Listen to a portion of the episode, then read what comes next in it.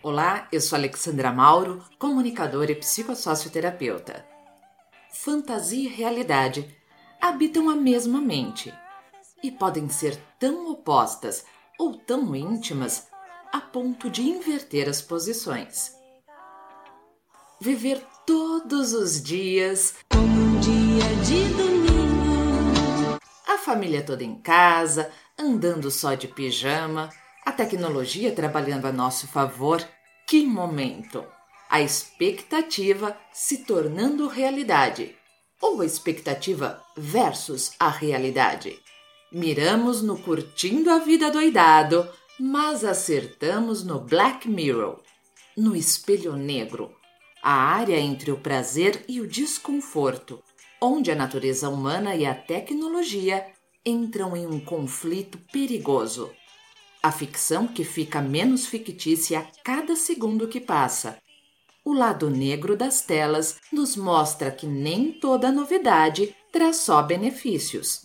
O que achamos que iria nos poupar tempo e energia está nos consumindo. É, parece que caímos num clickbait, numa armadilha, e para conseguir se liberar disso, temos que desbloquear muito conteúdo difícil de encarar. Liberei! Ai, que morte horrenda! Mãos à obra.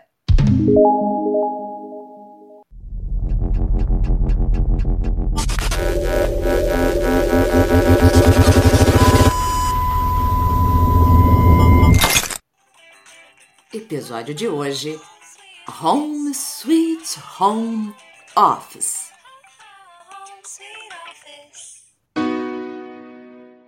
Foi decretado quarentena no Brasil. Fique em casa. Alguns meses depois. Que bom que vocês já estão todos na sala. Podemos começar? A pauta da nossa reunião de hoje foi sugerida pelo Jaiminho e eu achei bem apropriada para o nosso momento. Ah, antes de eu começar, por favor, mutem os microfones para a gente não ter tanto ruído. E quem tá com a câmera fechada, por favor, abre a câmera. Hum, a Ana escreveu no chat que a conexão dela tá ruim, por isso ela vai deixar a câmera fechada. Tudo bem, fazer o quê? Outra coisa, para a gente não perder tempo, enviem as dúvidas e os comentários pelo chat que eu vou inserindo durante a apresentação, ok? Bom, vamos lá. Mais alguém aqui sabe o que é Zoom fatigue? Para quem nunca ouviu falar, a fatiga do Zoom é o cansaço, o esgotamento associados ao uso excessivo de plataformas virtuais de comunicação, principalmente videoconferência. O nome vem do software de videoconferência e chat online Zoom, mas também é usado para se referir a outros aplicativos. O termo foi popularizado durante a pandemia da Covid-19 pelo aumento do uso dessa ferramenta que permite que as pessoas se conectem com familiares, amigos e colegas de trabalho enquanto permanecem em casa. O fenômeno da fatiga do Zoom foi atribuído a uma sobrecarga de comunicação e sinais não verbais que não ocorrem em uma conversa normal e ao aumento da duração e quantidade de participantes nas chamadas de vídeo. Embora a cultura do home office já fosse uma tendência em outros países e mais frequente na área de tecnologia da informação, a pandemia forçou outros setores a adotar esse método. Em um período muito curto de tempo, milhões de pessoas se viram forçadas a trabalhar, aprender e se socializar remotamente. Esse novo conceito abriu novos desafios entre as famílias, como a falta de espaço e vários membros da família trabalhando em casa simultaneamente. Portanto, a quarentena, trabalho remoto e outros estressores contribuíram para a fadiga do Zoom.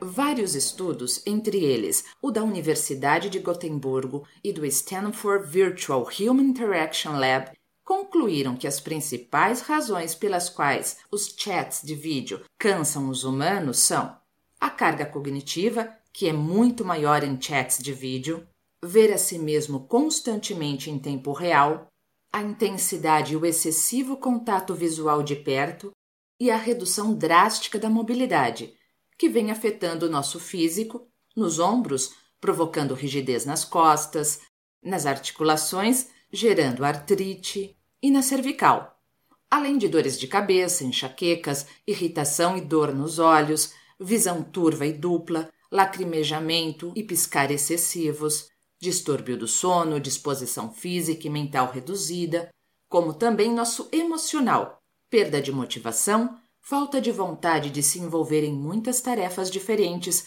que exigem esforço e autocontrole, depressão e irritabilidade. Jaminho, você quer fazer alguma colocação? Sua imagem está congelada, não dá para ver se o seu microfone está ligado. É que quero evitar a fadiga. Ok, já vou entrar nesse ponto. Claro que a invasão da tecnologia em todos os aspectos da vida e a fusão de ambientes vem gerando consequências emocionais e, consequentemente, físicas. Mas as reais causas dessa fadiga são muito mais profundas e é necessário que a gente dê um zoom para se aproximar do nosso interior e estabelecer uma conexão e uma comunicação mais afetiva e saudável com nós mesmos e assim poder preveni-la. A sensação de que a pandemia vem virando nossa vida de cabeça para baixo é um paradoxo. Na verdade, ela está nos dando a consciência de que há tempos estamos vivendo de forma invertida. Câmara Cruz. É provável que nunca a gente tenha ficado tão próximos, mesmo estando distantes. Esse contato visual intenso a que as videochamadas nos expõem não faz com que vejamos somente os outros mais de perto e os outros a nós. Elas nos aproximam de nós mesmos. Passar boa parte do tempo com a própria imagem na tela nos desgasta pelo nosso narcisismo, perfeccionismo e megalomania. Brigar com o espelho, cultivar a hipocrisia ao querer disfarçar nossas imperfeições ou ideias delirantes de imperfeições, pois muitas delas nem são reais, nos distrai e nos consome. Já a sensação de ser visto o tempo todo nos fragiliza e potencializa nossa paranoia. Assim como ver mais de perto a todos amplifica nossa projeção, mas o que de real fica exposto é a nossa ânsia em julgar e atribuir ao outro as nossas próprias dificuldades e intenções. Já decorei cada metro quadrado da minha casa. Tô me sentindo um passarinho e cortaram minhas asas. A redução de mobilidade está mexendo não só com o nosso físico, com ou sem sensações de claustrofobia, está nos trazendo percepções importantes de como nosso mundinho está reduzido, de como estamos fechados em nós mesmos, de como estamos agindo aquém das nossas possibilidades e atuando só para garantir e proteger nosso cercadinho. Quando queremos cuidar só de nós mesmos, não emitimos a energia que realmente vai nos beneficiar, mais conhecida como a lei do retorno.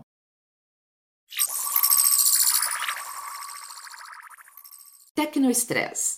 Gafes, a conexão que oscila e cai, a falta de habilidade de uns e outros, o delay de respostas. Isso me dá tique-tique nervoso. Achamos que dominamos nossa relação com a tecnologia, mas a nossa irritação expõe não só o descontentamento de ver o quanto estamos submissos a ela e ao sistema, mas deixa claro nossa insatisfação com a nossa condição humana, de seres falhos e dependentes de algo superior. Intoxicados e descompensados pela radiação eletromagnética e pela teomania. Sem contar com os fatores que a pandemia trouxe à tona: o isolamento e distanciamento, mostrando como a ausência de contato social tem consequências graves. Mas o maior desconforto foi perceber que o novo normal não era tão novo assim, que já vínhamos nos distanciando há muito tempo. Nossas relações já estavam superficiais e artificiais. Juntos no mesmo ambiente, mas cada um no seu mundinho, na sua bolha, numa irrealidade paralela. A fusão de ambientes fundiu nossas máscaras e revelou, se não para todos, pelo menos para nós mesmos, como somos canastrões. a cena tragicômica de ver o chefe Durão amolecendo com um filho ou com o seu cãozinho, falando pianinho com a mulher, o funcionário que engole sapos, o Mr. Simpatia ou a Zen, Zen Paciência com a família, entre outras. A alteração da rotina desligou nosso piloto automático e está fazendo nosso GPS pirar para recalcular a rota, apontando a nossa dificuldade de andar nos trilhos quando eles não batem com o roteiro que idealizamos.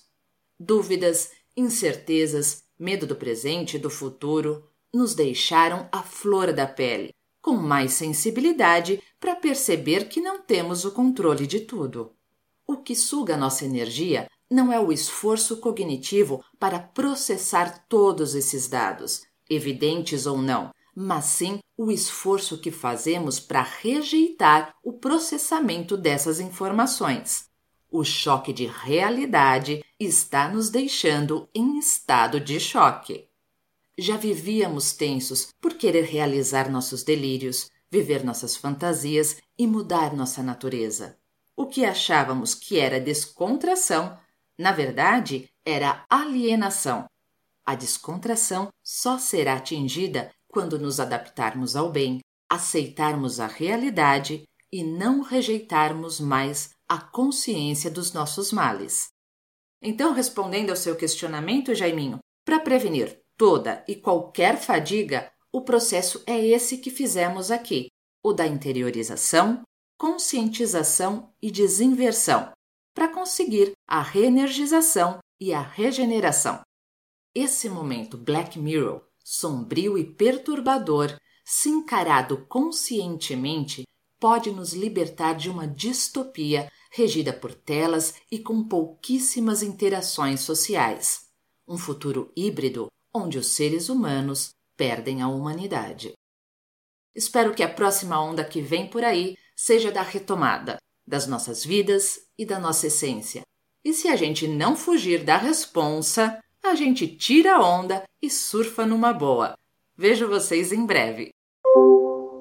Antes de ir, gostaria de deixar meus agradecimentos a Deus, à Ciência Trilogia Analítica, ao Dr. Norberto Kepp, Medra Sarri e Karama Rutra, ao Zé Bonitinho, à turma do Chaves, a Gal Costa, ao Magazine e à Banda Tóquio pela inspiração e conteúdo de qualidade. Agora, meus pedidos habituais. Se você curtiu o conteúdo, deixe seu like, inscreva-se no canal e o mais importante, dê esse afeto a seus amigos. Compartilhe este áudio. E se puder, contribua financeiramente também para que o programa permaneça na rede e mais pessoas possam se beneficiar com esse conhecimento. A chave para contribuições está na descrição do canal. Afinal, o bem que se tem é o que se faz.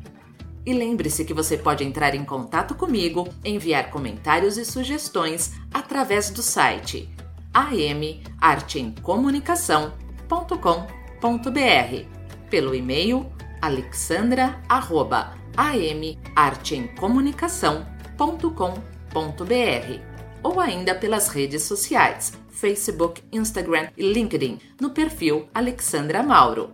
Até breve!